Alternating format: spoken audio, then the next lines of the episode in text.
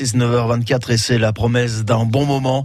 Le festival du livre de la Haute-Tinée. Je dis souvent, hein, même si on n'a pas trop l'habitude de lire en période, euh, voilà, en période travaillée, dès qu'arrive l'été, on a l'esprit un petit peu plus libre, un petit peu plus libéré et donc un peu plus ouvert à toutes les littératures et toutes les littératures seront représentées à partir de demain à Isola Village, à Saint-Étienne-de-Tinée, à Auron et Saint-Dalmas-le-Selvage. On donnera d'ailleurs les adresses internet dans un instant si vous voulez avoir tous les détails de cette édition 2021 du festival du livre de la Haute-Tinée. Christian Giraud de MPO Organisation qui organise cet événement est toujours euh, avec nous. Alors Christian, comment va se dérouler le programme d'une journée type? Alors, en fait, il n'y a pas de journée type. Je suis désolé, mais euh, c'est. Non, mais tant mieux, tant mieux. Ça veut dire que un jour ne ressemblera pas à un autre. Voilà, c'est ça. Chaque village a, on adapte à chaque village. Euh, donc demain à Isola, on est sur la place du village et nous avons un salon là comme on pourrait dire un peu type, c'est-à-dire euh, dédicaces avec des débats le matin, euh, euh, et puis des choses pour les enfants dans la journée, etc. Avec des dédicaces, etc. Bon, toujours évidemment dans, avec le pass sanitaire, puisque là on sera sous chapiteau.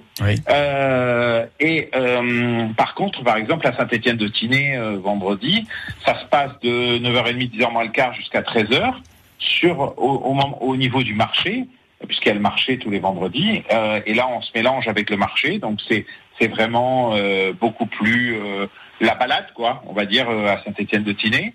L'après-midi, il n'y a rien, sauf sur le plan d'eau, la partie plan d'eau de Saint-Étienne-de-Tinée, où là, on a toute une action vers, vers les enfants, parce qu'on a beaucoup d'ateliers vers les gosses, etc.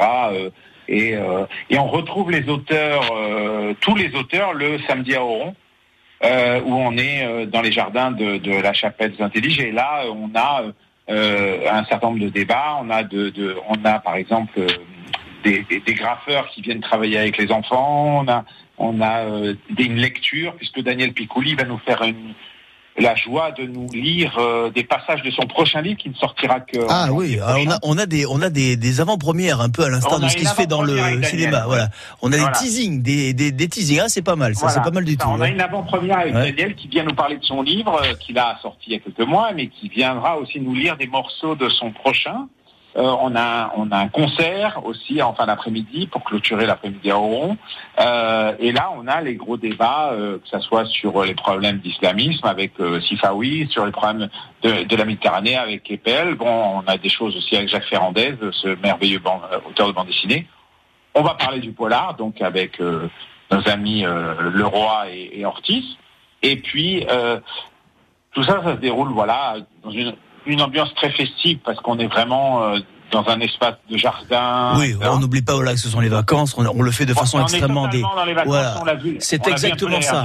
Mais à chaque fois, c'est un, un rendez-vous d'une richesse incroyable. Évidemment, ces auteurs, ces dédicaces, ces rencontres, euh, ces débats, des découvertes littéraires, euh, architecturales et nature. On rappelle que c'est euh, dans le dans le Mercantour. Euh, Christian Giraud, pour avoir le menu en détail. Alors moi, je sais que quand on tape le Festival du Livre de la Haute-Tinée dans un moteur de recherche, on est orienté soit vers le site des, des, villages, par exemple Oron, la station d'Oron, qui met le programme. Est-ce qu'il y a un, un, site qui répertorie tout? Écoutez. Ou une page Facebook? Oui,